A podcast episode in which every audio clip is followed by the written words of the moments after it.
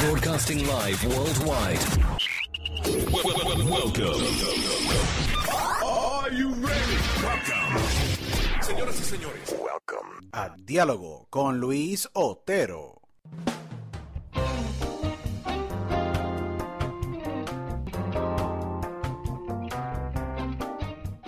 Bueno, bienvenidos a otro episodio de Diálogo con Luis Otero aquí, su host, Luis Otero, agradecido con todos ustedes por eh, escucharnos. Ya son más de 170 mil oyentes a través de formato podcast audio alrededor del mundo. Agradecido con todos ustedes. Esta semana pasada estuvimos 55 eh, en Guatemala, estuvimos número 27 en Venezuela, eh, número 30 en Chile, así que agradecido con todos ustedes en Latinoamérica y en todos los mercados del mundo que nos escuchan.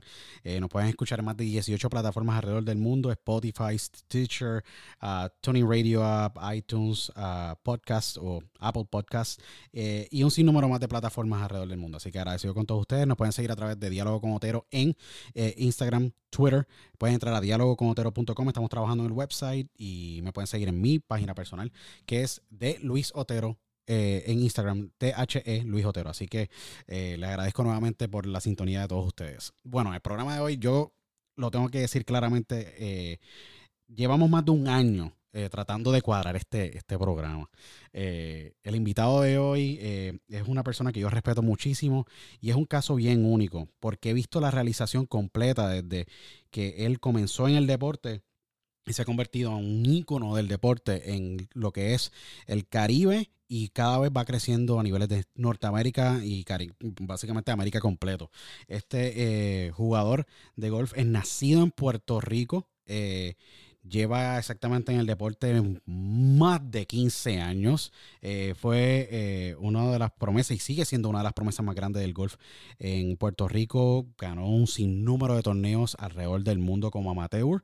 Luego hace su entrada profesional eh, en el deporte del golf, en el PGA latinoamericano. Luego hace una transición y hace un upgrade, como se le dice, en el Corn Tour. Luego en el Web.com Tour, donde este logra la victoria el pasado enero del 2019, su primera victoria profesional en el Web.com Tour eh, de Bahamas Great Abaco Classic. Eh, fue una victoria sumamente emocional para mí, para él, para todo Puerto Rico.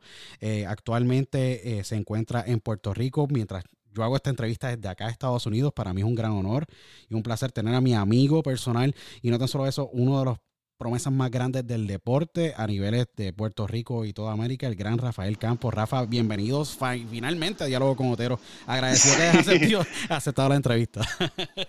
Luis, en verdad que no, mil gracias, en verdad, este, para mí es un honor estar aquí en el programa, este, y sí, ya era, ya era hora, ¿no? Llevamos como un año ya y, y la última vez que hicimos una entrevista fue hace como, Unos tú fuiste la primera, de las primeras entrevistas mías, o sea, que tiene que ser por lo menos hace eh, más de 10 años segurísimo. Segurísimo. Segurísimo. Sí, o sea, segurísimo. Segurísimo. sí, la primera pero- entrevista fue. pero gracias por tenerme, No, para, para mí un gran honor tenerte siempre, de verdad, mis respetos. Te, sabes que he seguido tu carrera desde, desde los principios, desde cuando. Es interesante, voy a to- un dato curioso. Rafa era golfista, de esos pocos golfistas que jugaba para Baldwin School, eh, donde él cursó en Puerto Rico. eh, y era uno de estos triatletas. Jugaba baloncesto, jugaba béisbol y jugaba golf. Y un momento, eh, a la edad de 16 años, él decide dejar esos otros dos deportes y enfocarse en el golf. Y te conviertes campeón amateur en Puerto Rico, viajas a Europa, te conviertes en campeón en Europa también, siendo amateur. Eh, haces un, el único, yo creo que todavía Hole in One en St. Kitts. eh, y decides básicamente eh, en un momento de tu vida, decir, mira, voy a, voy a jugar golf profesional, pero primero voy a la universidad. Vas y cursas Virginia Commonwealth University, tienes tremenda carrera en la. NCAA. y luego de eso haces tu entrada en el PGA latinoamericano, donde pues hay muchos golfistas que pues comienzan allí y eres el único, te conviertes en el único a nivel de Puerto Rico después de hace muchos años, después de que Chichi Rodríguez acabara su carrera, el gran Chichi Rodríguez, que es un obviamente una leyenda del golf, eh, decides tú entrar al PGA latinoamericano y te conviertes en la única figura más dominante en el PGA eh, a nivel masculino. Eh, una carrera increíble, ¿eh? una travesía increíble para llegar hasta el día de hoy. Bueno, tú diciéndolo ahora mismo, todo hablando así mismo, y en verdad a mí se me olvidó por completo, se me olvida lo rápido que pasa el tiempo, ¿me entiendes? Eh, yo dije, yo, wow, en verdad que sí, estuve jugando eh, aficionado, junior, viajé el mundo, de repente me convierto profesional y en verdad ya, eh, en verdad el tiempo pasa sumamente rápido porque me pongo a pensar, yo me convertí profesional hace 11 años, o sea, 10, 11 años, o sea que llevo entre esos circuitos del PGA Tour Latinoamérica, este, el Corn Ferry, eh, PGA Tour Canadá y ahora el PGA Tour, ¿me? Que en verdad que sí, no, no me puedo, no, no te puedo mentir, en verdad ha sido sumamente fructífero, en verdad ha sido sumamente bueno, muchos momentos buenos, muchos momentos malos, este, y ha sido bien duro, pero en verdad sumamente agradecido de tener el apoyo tuyo, el, apoyo de todo el mundo, de mis familiares, de amistades que, que, que entienden lo difícil que es esto y, y, definitivamente pues, pues cada triunfo que uno tenga, sea ganar un torneo, sea jugar bien, un buen torneo y esas cosas, este, uno por lo menos se lo disfruta más saber que tiene pues personas como tú y amistades que, que, te apoyan no importa de qué mano. Eh, Rafa, eh, eh, ha sido increíble porque yo me acuerdo muy bien y tuve la oportunidad de conocer a tu querida madre, a toda tu familia. Una familia sumamente excelente que siempre te apoyaron desde el día uno, me acuerdo. y ellos siempre decían, mira, queremos que Rafa llegue a, a la universidad a jugar golf. Esto pasó de ser universidad y luego decides tú, pues, convertirte en profesional, eh, tomando, sabiendo la responsabilidad que, que, que, que, viene con ser un golfista profesional, representar a Puerto Rico, un país que ha tenido desarrollo en el golf. Eh, tuvimos a un Wilfredo, ¿me entiendes? Morales, si no me equivoco, jugando en algún momento. Exacto, Wilfredo Morales, eh, Miguel Suárez. Miguel Suárez, exacto. Pero tú llevas y me acuerdo, tuve la conversación en el año 2009 en un Celebrity Golf Tournament que hizo Javier Vázquez con Chichi Rodríguez y dijo, mira, yo creo que Rafa puede llegar bien lejos y yo sé que pues va a entrar al PGA, no va a ser tarea fácil, pero yo creo que sí él lo va a lograr. Y mira, no se equivocó, no se equivocó porque estamos hoy 2020, eh, tú miembro del PGA, eh, que ha sido una travesía increíble. Pero eh, me acuerdo muy bien que, que del día uno hubo un apoyo incondicional de parte. Yo creo que todo el núcleo alrededor tuyo. Eh, te esperaba, te esperabas que fuera eh, el apoyo hacia una carrera tan complicada, porque a veces tú dices contra esto no es un ticket seguro. Tú no tienes un ticket seguro para la próxima temporada. Tienes que batallar durante, para nada. Eh, durante el torneo. no, estoy de acuerdo contigo. O sea, es lo que tú dices. Mira, por ejemplo, yo, si yo tengo un año malo, yo básicamente pierdo todo lo que yo trabajé los últimos 10 años, ¿me entiendes? Yo empiezo de cero. O sea, o sea que la presión siempre está ahí. Este, fíjate, yo me pongo a pensar. Yo las veces que, cuando comencé, cuando me recuerdo cuando me convertí profesional, no, yo no sabía mucho de cuánto trabajo se requería ser profesional de golf. O sea, yo me imaginaba yo, ah, pues está bien, vamos a viajar mucho, vamos a este, jugar muchos torneos y eso, pero de repente tú, cuando uno empieza en la realidad y de repente espérate, ok, me tengo que quedar en estos hoteles que me está saliendo X cantidad de caro, después de repente tengo que pagarle a esta persona. Que cuando uno se convierte en esa vida verdaderamente profesional y, verdadera de tener gastos, tener que estar este pendiente a todo lo que está pasando alrededor tuyo, pues obviamente ahí fue donde me chocó, ¿me entiendes? Al principio verdaderamente yo no, yo lo estaba haciendo definitivamente por diversión, porque amo este deporte, porque definitivamente quiero ser el mejor profesional posible que yo pueda hacer.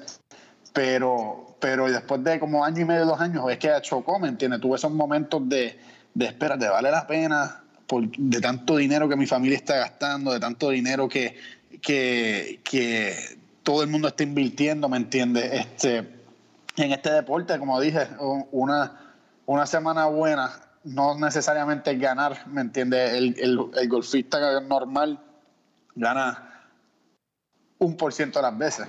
Wow. Las veces, o sea, que ponte a pensar que pueden pasar años y no ganas un torneo, o sea, que cómo es que, ahí es donde yo me, me puse a preguntar, yo, mano, ¿cómo es que la gente define el éxito? O cómo yo defino el éxito. Este, y y ahí fue, sí, esos primeros añitos fueron duros definitivamente, pero ah, ya yo entiendo lo que es el golf y como, como te dije, ese apoyo que tengo de la familia y de las amistades no, no lo cambiaría por nada en el mundo. No, es que me imagino que ha sido de verdad eh, una carrera fuertísima porque no, no, conoces el negocio, que esa es la parte que la gente, mucha gente no ve. Eh, el no conocer el negocio. Dices, wow, ok. Exactamente. Eh, está de la parte atlética, luego convertirte en un empresario tratar de trabajar con tus auspiciadores. Que por cierto, tienes a, a Hyatt Regency, Reserve. No, no, y lo, y lo menciono porque sabes que son responsables de que tú puedas hacer una carrera. Son responsables en muchas partes. Porque. Mira, yo te digo, te digo No, y, lo, y sí, sí, continúa, continúa. yo, te, voy a decir lo, mismo que tú estás diciendo. No, y lo menciono porque eh, es sumamente importante porque, un ejemplo, Popular PR, eh, Lexus, Triple S, eh, Hyatt, son compañías que depositan una confianza en Rafa Campos, en el golfista, en el ser humano, en el atleta que va a levantarse todas las mañanas a entrenar, a tratar de obviamente cerrar con un round de un menos 6, un menos 8, un, ¿me entiendes? Un menos 12, que hay una responsabilidad psicológica detrás de eso, adicional de pues tu poder ser un buen embajador de la marca. Es un sinnúmero de otras implicaciones que la gente no ve detrás de la carrera de un atleta como tú. Yo no te voy a mentir, Luis. Este, en verdad, en verdad, si no fuese por los auspiciadores, yo, yo no sé qué yo estaría haciendo. ¿Me entiendes? Es algo que a la misma vez, nosotros los golfistas, que yo creo que esta, esta parte de la cuarentena, yo creo que va a ser sumamente buena para los, para los jugadores del PGA Tour y eso, porque ahora mismo vamos a comenzar sin, sin, sin ningún espectador, ¿me entiendes? ¿Verdad? Y la realidad es que, que, muchas veces nosotros nos olvidamos que la única razón por la cual nosotros tenemos trabajos, ¿me entiendes? Es y son por los auspiciadores y las fanaticadas. O sea, porque básicamente si no hay un Lexus, si no hay un Hyatt Regency, si no hay un Triple S que auspicie un torneo, este, nosotros no tenemos cómo, cómo trabajar, ¿me entiendes? Y generar dinero y esas cosas. O sea que definitivamente yo tengo que ser suma, y estoy sumamente agradecido y bendecido que, que estas compañías han puesto su confianza en mí, ¿me entiendes? Y, definitivamente eh, esperan que yo pueda poner el nombre de ellos y de su compañía también en alto. Este, pero yo creo que ahora cuando regresemos ahora a jugar golf, yo creo que esos jugadores se van a dar cuenta, mano, en verdad que hay que agradecerle y, decir, darle las gracias a todos esos espectadores y, esa, y esos auspiciadores de torneos, tú sabes, cuando uno regrese, porque ellos son los que hacen los torneos, ellos son los que hacen el ese hábito de, la gente gritar y todas esas cosas. O sea que, que sí, mano, en verdad que sí, es, solo de mis auspiciadores, sumamente agradecido porque, imagínate, hace el primer auspiciador que yo tuve fue Evertech, este, hace por lo menos ocho años y estuve con ellos un año. Al principio era toda mi familia, ¿me entiendes? Papi y mami pusieron el dinero por sumamente tres, cuatro años. Y es sumamente fuerte a nivel económico, seguro. Sí, no estamos hablando que son 5 mil dólares, 10 mil dólares. Estas son las temporadas en aquel entonces en Latinoamérica y eso eran de 40 a 70 mil dólares. Y hoy en día el PJ Tour estamos triplicando esa cantidad, ¿me entiendes? De gastos de golf, ¿me entiendes? que Pero gracias a Dios, pues ya en este nivel, pues por estos auspiciadores que tengo, eh, puedo, cubro gran parte de, esos gastos, pero sí, al principio era mami papi, pues eh, lo que era Evertech, Lexus, para mí es, para mí verdaderamente Lexus es sumamente importante. ¿Por qué? Porque cuando yo estaba en Latinoamérica, que todavía no, no había hecho un nombre grande o algo así a, nivel mundial o internacional, este, en la parte profesional, ellos confiaron y, en mí, ¿me entiendes? Con nada a cambio. O sea, como te digo, no esperaban nada a cambio. Ellos lo que querían era ayudarme, ¿me entiendes? Y, año tras año que pasa, ¿me entiendes? Ellos lo único que hacen es llamarme a ver cómo yo estoy, a ver si necesito algo, a ver si necesito algo más, ¿me entiendes? Y algo que que para mí yo no, yo no, yo no le pongo precio a, ese contrato, a esa, a esa relación, a esa relación, a esa relación. Exacto, que yo tengo con ellos. Y es, bien y es bien importante resaltar esta parte, y obviamente entrando un poco más en detalle en, unos minutos sobre tu carrera y estos pasados años que han sido interesantes, pero esto es bien importante para todo el que escucha y nos observa, ¿me entiendes? Y van a ver el episodio que valorar las relaciones y poder llevar valor a esa relación a través de tu trabajo, a través de tu eh, de, lo que haces, ¿me entiendes? De tu carrera, de tú lo que le brindas a esa marca y esa reciprocidad entre ambas partes, yo creo que cultivando esas relaciones son los que te van a llevar al éxito. Mucha gente dice, pero yo tengo que llegar acá, allá, pero es un buen ejemplo de, de, una relación productiva de muchos años. A mí, pues, bueno, te digo, una relación productiva, te digo, imagínate, este, este año pasado, el mejor ejemplo es ese. Este año pasado yo llevo con Lexus eh, ya cinco o seis años, casi, básicamente casi seis años, ¿me entiendes? Y, este año, por ejemplo, para que tú veas cómo es que, que el contrato sigue siendo el mismo, exactamente el mismo desde que yo comencé, ¿verdad? Claro, yo tengo derecho de de, al yo estar subiendo niveles, pues cambiar el contrato, ¿me entiendes? Y eso, pero eh, a mí el presidente de la compañía me llamó, eh, bueno, hablamos, nosotros hablamos frecuente, pero hace como ocho meses viene y me dice, mira Rafa, te quiero ser bien sincero contigo, tú sabes, nosotros te amamos, tú eres parte de la familia, este, si a ti te dan una oportunidad de más dinero, de más cosas. Esto, esta es tu vida, este es tu trabajo, tú aceptas, ¿no me entiendes? Como tú. Y yo le dije yo, mira, papá, a mí no hay dinero, no hay precio que, que me puedan decir de yo querer o poder cambiar, porque el, eso es lo que yo le estaba diciendo a ellos, mira, el dinero no es un factor aquí. aquí yo, no, yo ni siquiera les menciono el contrato ni nada de esto en todos los años porque esa amistad, esa relación, esa confianza que, que ha, ha, sido para atrás y para adelante entre nosotros, este, y saber que ellos verdaderamente quieren verme este, que esté bien y que siga luchando por mis sueños, estas cosas, para mí ese valor es mil veces más que si alguien viene y me ofrece cuatro, cinco, seis veces la cantidad que, que me pues, que, tenemos estás cómodo, estás, estás cómodo, te da comodidad, tienes una buena relación. Claro que sí. Y hay muchos otros factores que por eso no todo en la vida es dinero, es también tener una paz profesional, esa calma de que ellos van a estar ahí, de que ellos valoran lo que tú traes, lo que ellos traen a la mesa y te dan esa paz y te, y te ayudan, obviamente, a seguir empujando tu, tu carrera, porque la relación ahora mismo está en este punto, pero quién sabe si en seis meses decía, mira, vamos a hacer una campaña publicitaria específicamente para este mercado contigo, porque tú eres nuestra cara latina, un ejemplo.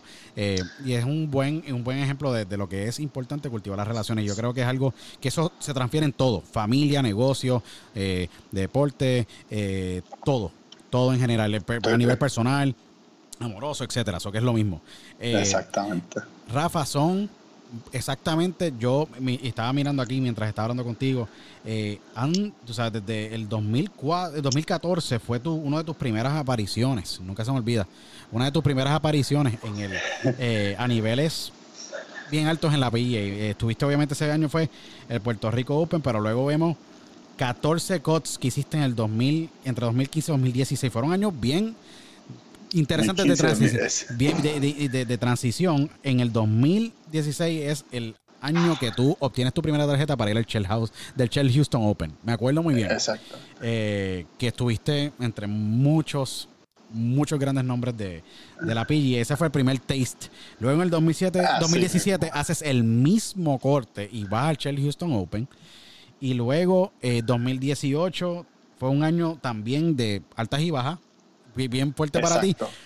Pero la reivindicación ocurre en enero, a principios del enero en 2019, que yo me acuerdo que yo estoy eh, viendo el, Golf Channel, porque siempre lo tengo puesto en la casa, y yo veo un, un, post tuyo y mencionas, voy a estar jugando a estas horas, a estas horas, a estas horas, es el, el, el, Great Abaco, you know, Island, you know, Open. Eh, eh, sí, correcto. Eh, donde fue, yo creo que una de las muestras y uno de los matchups más impresionantes que el Web.com Tour ha visto, yo creo, en los pasados años, porque eso no casi no ocurre. Estaba bien abajo en el scorecard del primer round y luego eso fue un fue bien progresivo. Primer round, segundo round, tercer round, final round. La gente no sabía lo que iba a pasar, si Vincent Wally iba a ganar o no. Y técnicamente. Él estaba jugando conmigo y yo ni siquiera sabía que yo estaba empate. Tú estabas por eso, tú estabas bien enfocado, tú estabas sumamente enfocado en, en, jugar, porque siempre ha sido la filosofía tuya, y lo digo aquí, eh, de tú enfocarte en, en, el día. Enfocarte en el día, en ese round. Pero irónicamente, tú sabes, sí, esa sí es siempre la filosofía, pero, pero cuando uno está en esas posiciones de pues casi de poder ganar un torneo o algo así, uno tiende a empezar a mirar el tablero o tener una idea pero irónicamente, esta vez verdaderamente yo no sabía absolutamente nada de lo que, pero nada, nada. en verdad fue en, un hoyo, ah, en el hoyo número 9 de ese día, del último día. Sí. Este, yo hago un bogey, hago pues un hoyo malo y mi caddy me ve molesto y él me dice, mira, no te preocupes que estamos solamente dos atrás. Y yo me molesté, yo le dije a ellos, mira, tipo, en verdad a mí no me importa lo que esta gente esté haciendo, yo nada más quiero jugar buen golf, ¿me entiendes? Este, ¿Por qué? Porque el día está, las condiciones están sumamente difíciles. Y sí, estaba ventoso, estaba súper mega ventoso. Era horrible había porque... 35, 40 millas por hora consistentemente, ¿me entiendes? Era de las condiciones más difíciles que yo he jugado golf en, desde que yo me recuerde, ¿me entiendes? Sí, fue, Pero, fue espantoso, me acuerdo.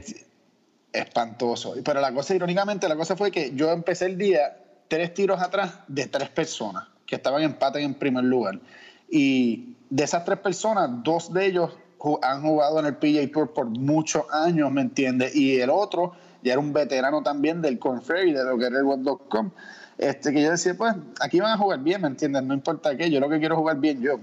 Pero cuando el Caddy viene y me dice ese, yo como estaba tan mentalmente drenado de toda la semana de lo difícil que ha sido, que yo como que me, me eché como que por un lado eh, y me hablé internamente y dije, mira, Rafa, en verdad, en verdad, olvídate todo el mundo. Tenemos nueve hoyos más para acabar estos 72 hoyos que han sido demasiado, demasiado difíciles, como que frustrante mentalmente, ¿me entiendes? Como que tú chúpate todo lo que tú tengas adentro tuyo y tú enfócate cada tiro, tú sabes, en estos próximos nueve hoyos, sin pensar en nada, tú sabes. Y, y en verdad es, es cómico porque yo veo los videos de, de televisión de las rondas y yo mismo me miro y yo digo, wow, en verdad es que se nota que yo no estoy ni pendiente a nada, solamente estoy enfocado en lo que tengo, en la bolita es y tratar de meterla al hoyo, ¿me entiendes? Que, que es algo que, fíjate, es algo que yo quiero hacer. Yo, yo tengo en mi celular los videos de ciertas tomas que me enviaron los amigos de, de cuando estaban viendo, viéndome jugar y eso, pero mi mamá lo tiene todo grabado. O sea, yo me quiero sentar un día y verdaderamente ver esos últimos nueve hoyos este, mis expresiones y todas esas cosas, porque en verdad es algo que quisiera regresar a ver, a ver, el enfoque que tenía. Fue impresionante y te voy a decir por qué. Porque yo he narrado rounds de golf y he visto golfistas, ¿me entiendes? Tuve la oportunidad de ver a. He visto a, mira, a, Phil Mickelson, a Rory McIlroy, a Ricky Fowler, a Tiger, a José María Loazábal. Y y he tenido la oportunidad de hablar con varios de ellos a niveles profesionales hace muchos años atrás. Pero esos nueve hoyos, Rafa, yo creo que han sido una de las demostraciones más impresionantes ante mis ojos en cuestión de cómo tú hiciste un rebound de los primeros 10 hoyos en tu último día. Y esos últimos 8 o 9 hoyos fueron vitales. Y era un laser focus que yo creo que sea, ni, ni, ni, ni, cuando aplaudían, ¿me entiendes? Tú estabas, tú estabas en, auto, en auto mode, tú estabas enfocado en, Yo- en, acabar un round sólido. Sí. En, Yo no escuchaba absolutamente nada, en verdad, en esos nueve hoyos. Este, irónica, y teníamos a, tenía al pro de allí, que es de, de campo de golf, que él era profesional aquí en Palmas del Mar, en, en Cocoa Beach, este, Brian Shaver, que lleva ahí ya como cinco años en, en ese campo eh, de head pro. Y imagínate, yo ni siquiera... Eh, mano, es que no, no escuchaba nada, como tú estabas diciendo. Sí, tú estabas sumamente, sumamente enfocado y bueno, fue, fue definitivamente impresionante. Ahí fue que rompiste el hielo. Nunca se me olvida, obviamente, tu, la entrevista nacional que, con que pues, básicamente se ve por el Golf Channel. Fue, son momentos bien impresionantes porque tú lloras en, al ser tu primer tu primera victoria profesional. No fue en el PGA Latinoamérica. Tú estuviste cerca en una Exacto. segunda posición. Tiene que ser en el web.com tour. Es un step up casi a, a la, a la Exacto. PGA. Valió la pena después de todo ese tiempo, ¿eh? Esperar por esa, nueve esa años esperando, nueve años por- esperando por, por ganar una vez. Y, y literalmente, y te digo con todo el corazón, si tengo que esperar nueve años más para ganar otro más, los espero. Porque en verdad esa sensación de, de cómo fue que me di cuenta que yo gané, fue porque mi Caddy me lo dice. Te lo dice en el Yo oído. acabo. Me acuerdo muy bien. En el oído. Que él se, en el ángulo de la cámara se ve cuando él te lo dice en el oído y tu cara cambió con, por completo. Tu, ca- tu cara Bueno, es que como esa que. es la cosa. Yo, por ejemplo, exacto. A mí, a mí me da risa porque mi, mi prometida viene y me dice, mano, pero es que tú, en aquel momento viene y me decía, pero es que tu reacción, yo estaba esperando que tú ibas a reaccionar muy diferente. Y yo como, pero es que yo en ese momento yo no sabía que yo había ganado. O sea, yo cuando la metí, yo hago así un fist pump pequeñito porque yo estaba sumamente contento que yo logré mi meta de esos nueve hoyos, que era enfocarnos tiro a tiro, tratar de jugar, de- dejar todo ahí. Y cuando yo normalmente la primera persona que yo saludo, o por lo menos le doy las gracias, es, a mi Cadi. Pero mi Cadi se echa para el lado y va a buscar la, bandera, a poner la bandera. Y yo, pues, qué raro. Y yo voy y saludo a Vincent Whaley, a, felicitarle como que, que, que, muy bien jugado y eso. Y me da un abrazo. El otro Cadi viene, me da un abrazo también. Pero cuando en verdad empecé a coger algún vibe diferente, era que el otro jugador que yo estaba jugando era un veterano y él viene y me da un abrazo bien grande y una sonrisa brutal y viene y me dice, mano, qué contento estoy por ti, te felicito tanto, tremendo jugador. Y yo, y yo como que, bueno, en verdad, gracias, tú sabes, en verdad fue una buena semana, no sé qué, no sé qué acabé, tú sabes, tercero, cuarto, quinto, lo que sea. Este, y, y el él hace lo mismo, me da un abrazo fuerte y yo, mano, ¿qué? Y yo pues ahí rápido me viro a ver el tablero y da la casualidad, es que es irónico, da la casualidad que había un tablero grande a la derecha del green. Y cuando miro el tablero, lo único que hay ahí son los auspiciadores. Como que era el momento que estaban pasando la secuencia y las imágenes eran de los auspiciadores, o sea que no veías ningún tablero. Y de repente yo me viro al CAD y le digo, ah, mira cómo hicimos. Y él viene y me dice, ah, no, hicimos bien. Y pues ahí me da un abrazo. Y ahí fue que me dice en el oído, acabamos de ganar. Y la realidad es ese segundo, ese milisegundo verdaderamente que me dice eso. A mí es que fue un... Yo nunca pensé que iba a llorar y esas cosas. Es que la adrenalina te tiene que bajar desde acá atrás y te baja. Y tú no realizas porque tú dices, no puede, no puede ser. Tantos años, pienso yo que estos otros... Y, te, nunca se me olvida porque la reacción tuya fue sumamente sorpresiva y, e inclusive eh, en los narradores de, no me acuerdo los nombres ahora, del Gold Channel, dicen, this guy, no sé, this guy is, have won and he might not have realized it. Tú sabes, así. Eh, yo le digo así mismo, ¿no? Y pues así mismo, a mí se me bajó todo, tú sabes, de que fue un peso tan grande que se me fue en ese milisegundo de, de los hombros. Este fue una sensación de un alivio de, tanto trabajo y que, que, uno se pone a pensar y uno se pone a dudar muchas veces de que, mano, todo este trabajo y este tiempo que uno está sin las amistades, sin los familiares, este, todo el tiempo que uno está en la cancha practicando, este, sin poder socializar con otra gente, ¿me entiendes? ¿Por qué? Porque uno está enfocado en lo que uno quiere hacer y esas cosas. Siempre fui vale la pena. así, siempre fue así, siempre ha sido todo así, ¿me entiendes? Valió la pena. Por, eso, por eso, pero que ahí es donde uno dice como que, ah, ok, definitivamente vale la pena, pero porque uno sacrifica tanto y tanto y tanto y tanto para poder pues llegar a donde uno está y esas cosas, pero pero ese segundo, mano, por eso es que digo que puedo esperar definitivamente nueve años más para tener otra otra victoria, ¿no? Claro, que prefiero ganar otra vez este año, ¿me entiendes? Seguro. pero pero sí, sí tengo que esperar nueve años para victoria definitivamente, porque en verdad sé, que el sacrificio vale la pena para esa sensación. No, no, no me imagino, tiene que hacer algo increíble. Rompiste el hielo, tú sabes, eran más de más de 25 años desde la última victoria de Chichi Rodríguez. Más, no, más de 35 años.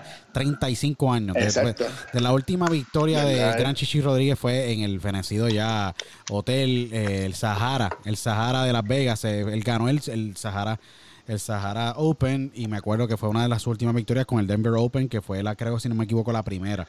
Eh, Puerto Rico no había visto una victoria en el PGA, no se había visto. Estamos hablando de que yo creo que eh, eh, es que fue una sensación sumamente brutal porque yo me acuerdo haber visto, mano, eh, ese muchacho y ese o sea, colega mío, amigo de la vida entera, que por las tardes decidía, mira, eh, mano, yo no voy a socializar, yo me voy a jugar, que si en Bahía, en Puerto Rico, contra, tú sabes, Commonwealth o cualquier otro tipo, Coupeyville, un ejemplo de todas estas grandes escuelas en Puerto Rico. Y siempre eres, subiste super laser focus. Yo siento que tú trabajaste para ese, para ese Open y ahora lo que falta. Tú sabes, tú decías, yo ahí tenía que estar. Y es súper brutal porque si tú, yo con mi, foto, con mi memoria fotográfica me acuerdo que tú hablabas con ilusión en el año 2007, 2006 sobre tú ganar un PGA Open.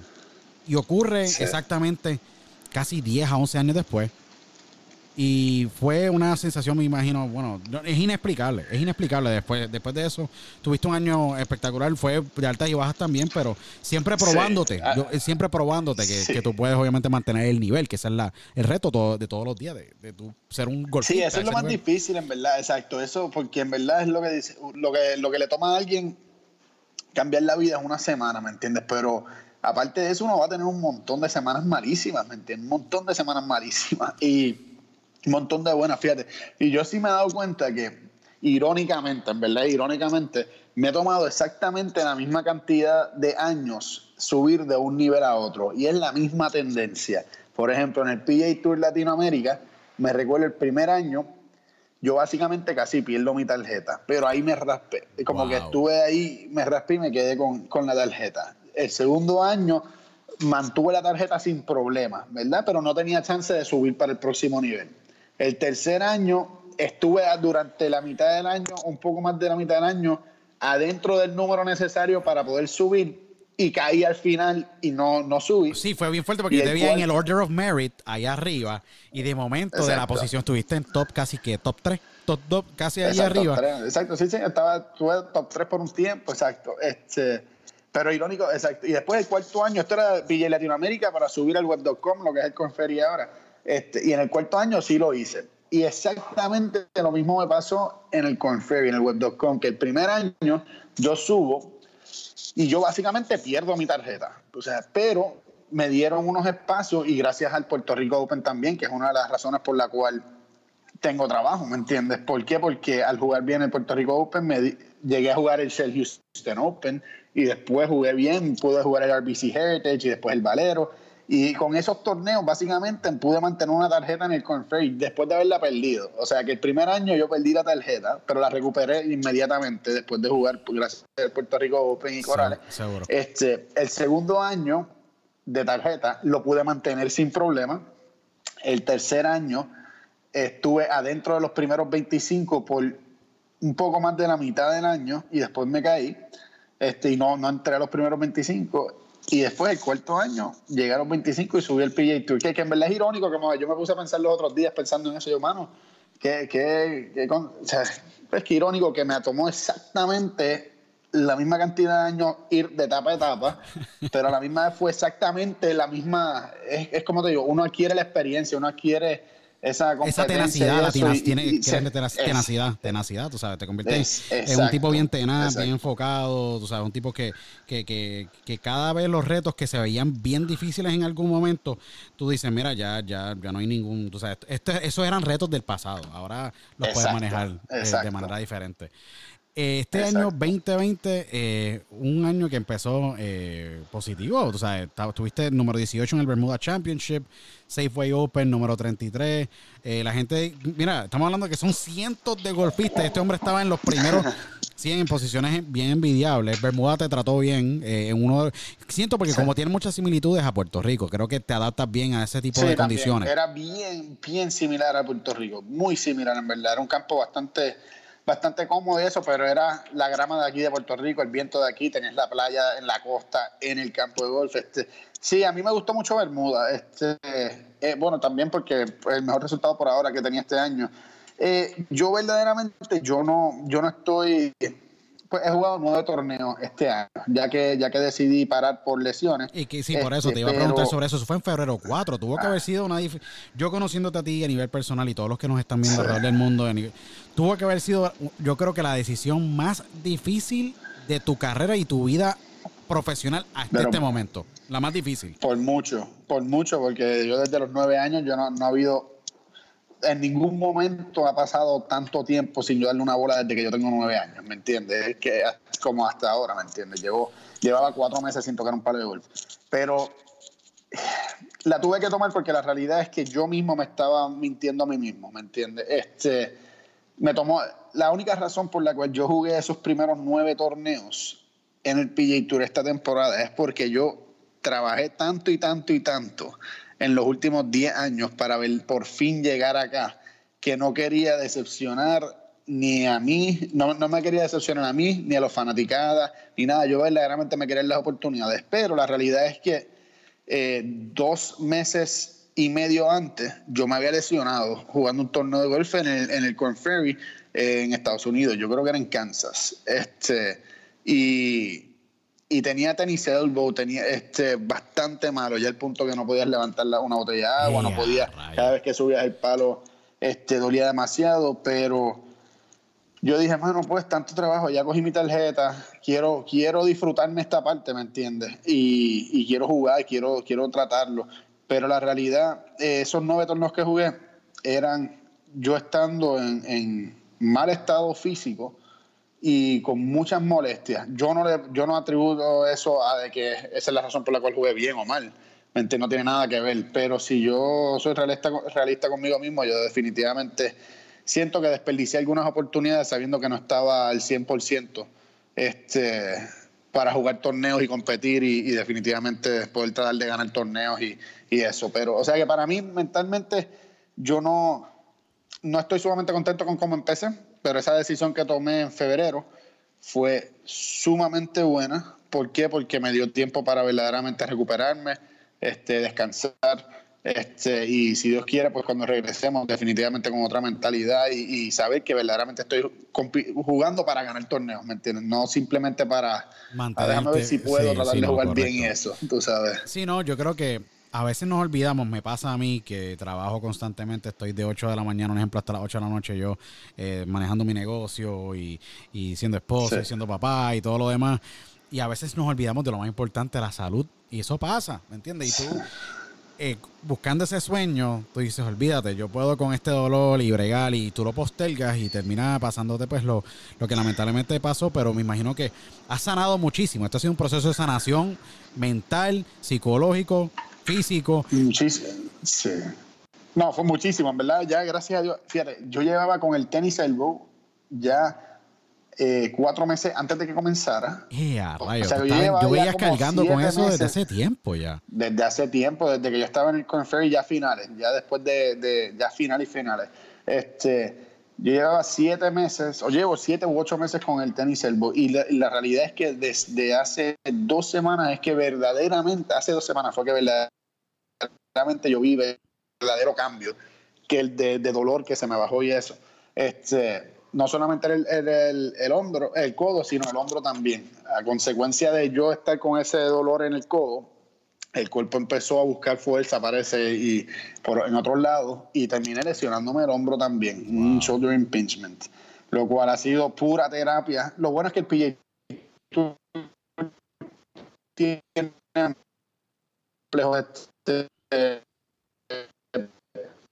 para uno y y gracias a hace dos semanas me siento bien, codo y el hombro, este, y, también para no, es que me imagino que obviamente como el PGA tiene buenos profesionales de la salud, pues obviamente pues tú puedes tener un buen, un buen diagnóstico, que eso es también bien importante. Eh, y ahí pues, decidiste bajar a Puerto Rico, obviamente a nuestro país natal, tienes todas las facilidades allá, puedes jugar un buen golf, tienes un buen clima, eh, obviamente y la mejor medicina que es la familia alrededor que te da el apoyo, eh, porque obviamente ese apoyo moral, me imagino que cuando llegaste a Puerto Rico a veces uno llega derrotado.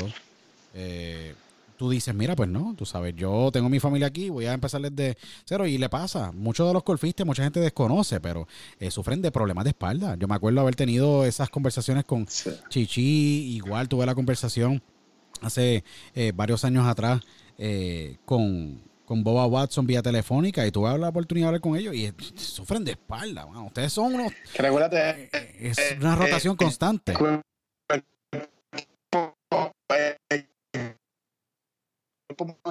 para velocidad y eso. En verdad, el golf es uno, uno de algunos están aptos para el cuerpo. O sea, es para es que, que en verdad fue hablar con los pisadores. Cuando regresé, en ese momento cuando regresé aquí a Puerto Rico, que yo sabía que ya iba a parar de jugar golf por un tiempo por la lesión. A mí lo más difícil que se me hizo yo fue ser pisadores para dejarle saber a ellos, mira, yo no voy a estar jugando en esto próximos meses. No, pues lo que, lo que estaba diciendo que lo más difícil que se me hizo fue sentarme con los auspiciadores después para decirle que no voy a estar jugando. Este, pero gracias a Dios ellos entendieron. me apoyaron Seguro, te entendieron. Y hay que darle crédito, tú sabes, IRNC, Lexus, Popular PR, Triple S, que son los que están contigo ahí de la mano. Eh, entendieron, que es lo más importante, entendieron. Y eh, yo creo que ese apoyo y entendimiento de la situación, yo creo que te dio a ti mucha más confianza para decir contra. Tú sabes que yo con ellos me tengo que quedar. Porque sabes que a la hora de la verdad, pues, Exactamente. ah, eh, eh, te, te apoyan grandemente en lo que es tu carrera. 100%. No, y me hicieron este proceso mucho más fácil, ¿me entiendes? Yo, el miedo mío era como que, ok, voy a tener que tratar de recuperarme sumamente rápido para poder tratar de, de empezar lo antes posible para que no los de- decepcione a ellos y eso, ¿me entiendes? Y, y eso me dejaron saber como que, mira, tómate el tiempo necesario. O sea, esto no es una prisa. Tú hasta que tú no estés bien, no empiezas a jugar golf. Y eso a mí me, me dio una tranquilidad salud, enorme, toma, tienes que tener la salud, la salud, Rafa. Y. Exacto, y, y- y exacto. es complicado porque, tú sabes, es lo que te apasiona a ti, pero es complicado, pero lo importante es que eso está ahí, claro. Eh, Exacto. por último, sé que tienes obviamente un montón de compromisos, de verdad, y, pero, pero, pero poco a poco culminando rápido la, la entrevista de los de todos los golfistas con los cuales has compartido campo, ¿quiénes han sido de esos tipos favoritos? Que, que tú dices, mano, que me encantó jugar con él, o el tipo era súper buena gente. ¿Quién ha sido el que tú dices, diantre? No me esperaba que el tipo fuera tan dick. Obviamente, yo sé que hay algunos que. Hay muchos, hay mucho- muchos hay no, sí, hay sí. muchos, hay muchos. Mira, Boba Watson me trató muy bien, pero la experiencia de otro, de otro, de otro golfista Pero, ah, exacto, son, exacto. son, son, no son muy buenas. Fíjate, a mí definitivamente la persona que más me ha gustado, con quien más me ha gustado jugar en este año es Jason Day. Jason Day. este, y da la casualidad que estuve jugando con él este, en su cumpleaños en Mayacoba.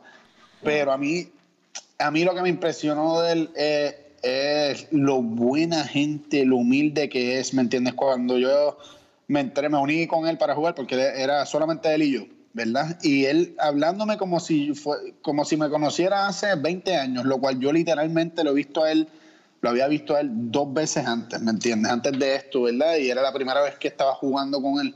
Y él me, me recuerda en el primer tee, Rafa, ¿cómo tú estás? Y yo, pero ¿qué está hablando este tipo? ¿Me entiendes? Como si me conociera, ¿verdad? Y yo la- pensando. es un tipo bien, él- bien, bien, bien, bien, un bien humilde, obviamente, y no, súper eh, gen- su- no. tiene don de persona, tiene don de gente. Exacto, ¿no? Y me recuerdo, me decía, mano, ¿y cómo tú sigues de la lesión? Tú sabes, cosas que yo no el sabía que tipo él sabía. sabía. sí, no, seguro. Un Por eso, estudioso. por eso es lo que digo, que, que personas que, que verdaderamente, cuando están hablando con alguien, verdaderamente están eh, dedicados o por lo menos eh, prestando mucha atención o hacen sus estudios, ¿me entiendes? Porque literalmente llegamos, me dice, Rafa, ¿cómo tú estás?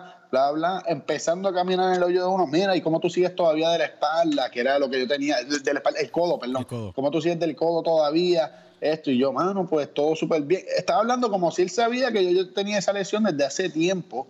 Este, y me preguntaba por la familia. Eh, a mí me fascinó, me fascinó jugar con él, tremenda persona. Cada vez que lo veo, lo saludo como si nada, ¿me entiendes? Y me pregunta también por la familia, yo le pregunto por su hija y todo. Que por lo menos de las personas más buena gente, este, él, Jason Day. Pero, pero por mucho, pero por mucho. No, me Sí. imagino, me imagino. Y deben haber esas experiencias también que tú. Es que lo que pasa es que, como yo digo, tanta. y lo digo de manera bien funny, pero de tanta testosterona, tanto ego, tantos tipos que quieren probarse ante todos ellos mismos y el mundo entero.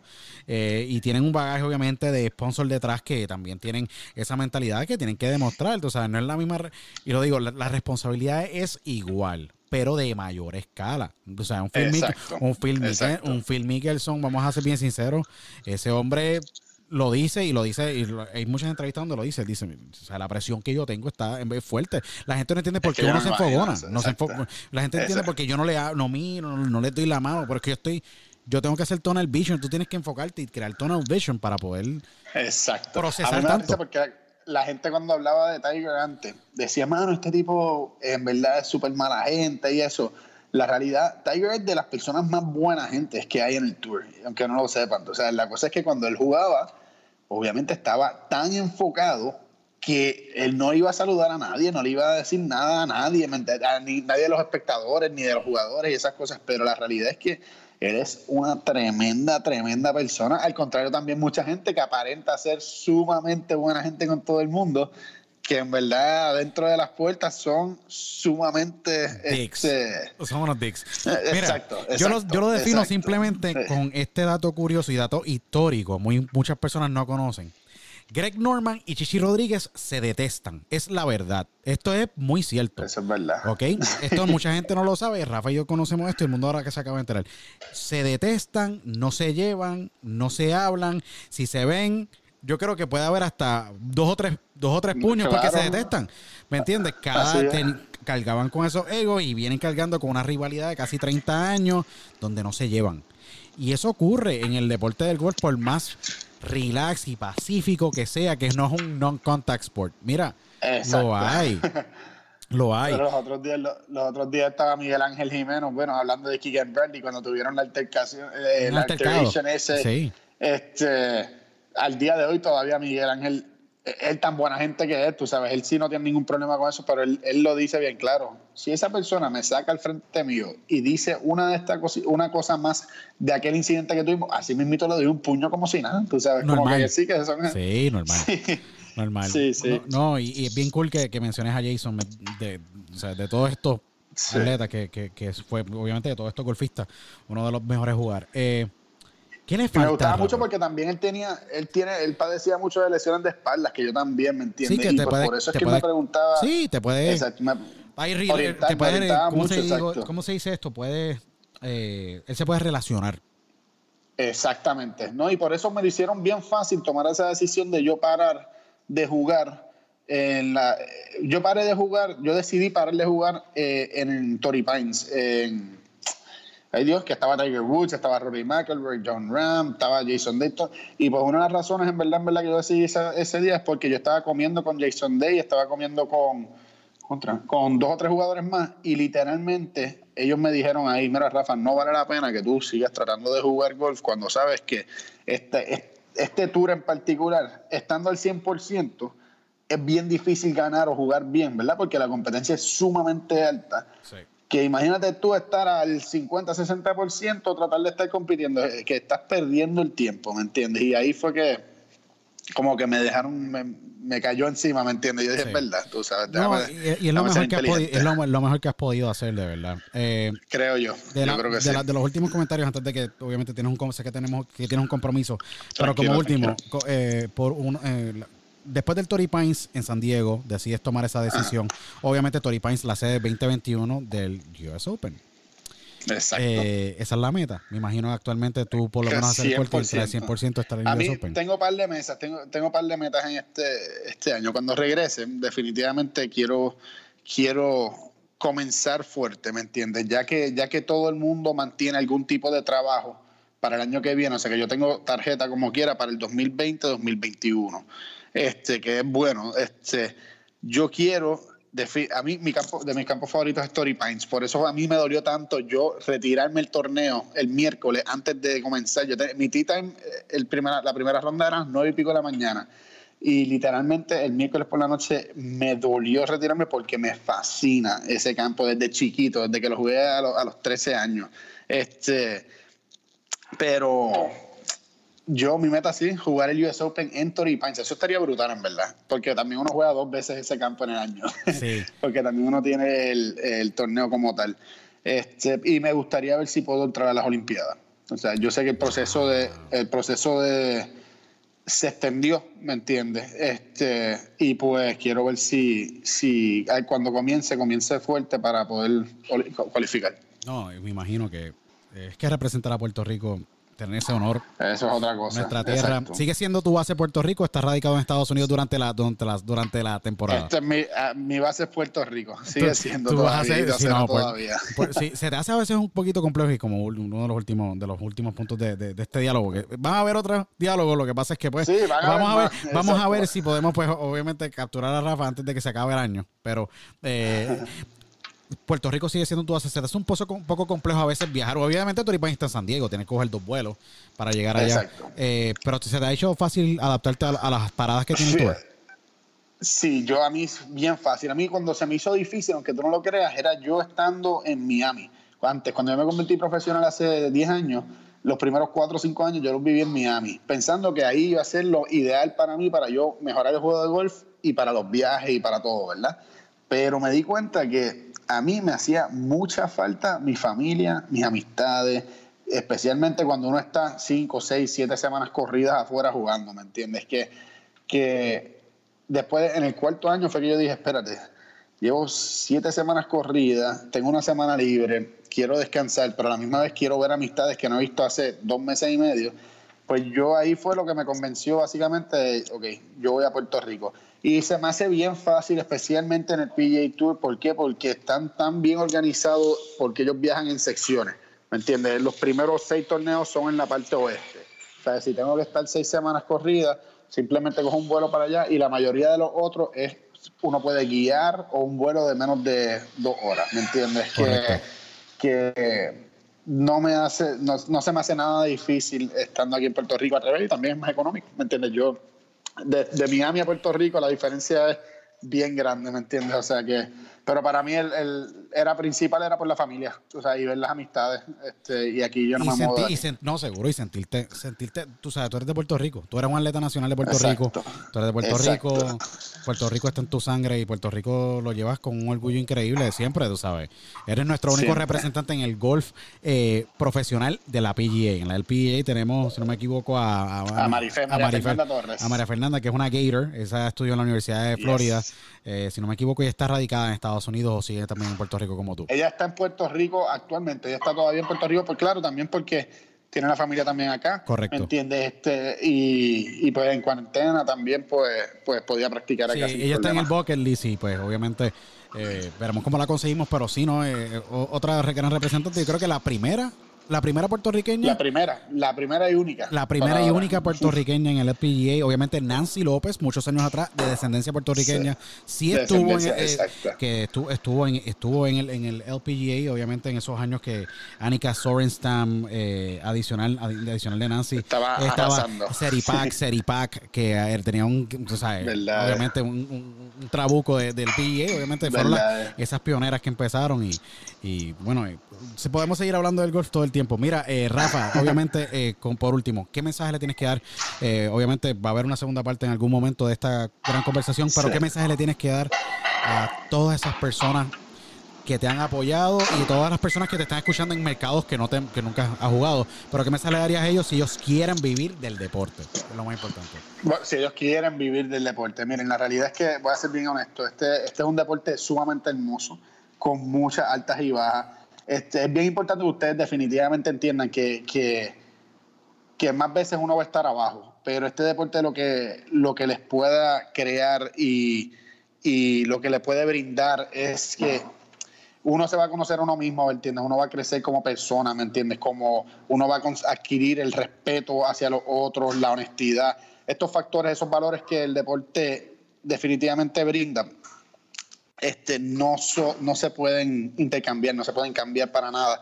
Este, nada, en verdad yo le digo a personas que quieren hacer esto como deporte, prepárense y no se quiten en ese aspecto. ¿Por qué? Porque confíen, en ese momento, cuando tengan ese momento bueno, este, que el fruto se le da, le va a cambiar la vida por completo. O sea que ahí definitivamente se van a dar cuenta que todo el sacrificio que uno hace, todos esos momentos que uno está fuera de la familia, todo definitivamente valen la pena y, y son productivos. O sea, que, que sigan, que, que, no se quiten, básicamente, y que, y que le den el todo, mano, ¿verdad? Que, que, que no tengan miedo de perder aquí. Es un deporte hermoso, yo lo juego obviamente no de manera profesional, pero eh, tengo que decirlo, eh, Rafa, te admiro, te respeto, siempre te lo he dicho. No, hablamos esporádicamente cuando estás en el tour. Siempre que estás en el tour, obviamente hablamos esporádicamente, pero sabes que te aprecio muchísimo, te respeto.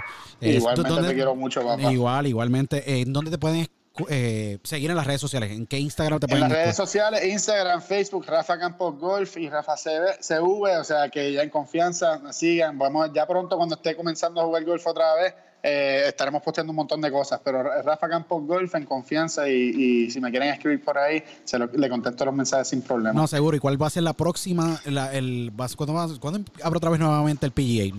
Ya el PGA Tour comienza esta semana. Esta semana comienza el PGA Tour. Este, yo no voy a jugar porque No, correcto, seguro, seguro. Este, yo, mi meta es, si Dios quiere, comenzar a finales de julio. Mitad de julio, finales de julio, en un mes. Este, o sea que esperemos a ver, voy a empezar a practicar ahora y y, regresar rapidito a jugar hasta, hasta el fin del año. No, y te deseamos lo mejor, de verdad. Siempre te tenemos aquí, mano, bien presente. Eh, te apreciamos, te queremos, te agradecemos por todo lo que has hecho por el deporte en Puerto Rico. Sabes que has podido crear mucha motivación dentro de todos los los jóvenes que practican el golf en Puerto Rico y en otras partes de Latinoamérica, ya que pues tiene mucho impacto a través de la televisión y los medios, ¿me entiendes? En toda Latinoamérica. Eh, y sabes que esta es tu casa, mano. Estamos aquí ready para verte nuevamente cuando Dios manda. Igualmente. Y esperamos tenerte pronto acá. De verdad, sigan a Rafa en las redes sociales. Y nuevamente, lo, lo menciono abiertamente, agradecido con todos los auspiciadores que están apoyando a Rafa, Lexus, Popular PR, Triple, Triple S, Higher Regency. Agradecidos nuevamente, obviamente, porque le están dando mucha luz a este atleta puertorriqueño que nos está representando muy bien y que siempre, obviamente, has echado la cara y has dado la cara siempre por nuestro país a nivel internacional. Así que agradecido con tu tiempo, Rafa te dejo porque tienes un montón de otras cosas más, pero síganos en las redes sociales. Mil gracias, Luis. Seguro que sí, que te sigan aquí en las redes sociales y nos sigan aquí en las redes sociales de Diálogo con Otero y nos vemos en la próxima edición de Diálogo con Luis Otero. Hasta entonces, chao.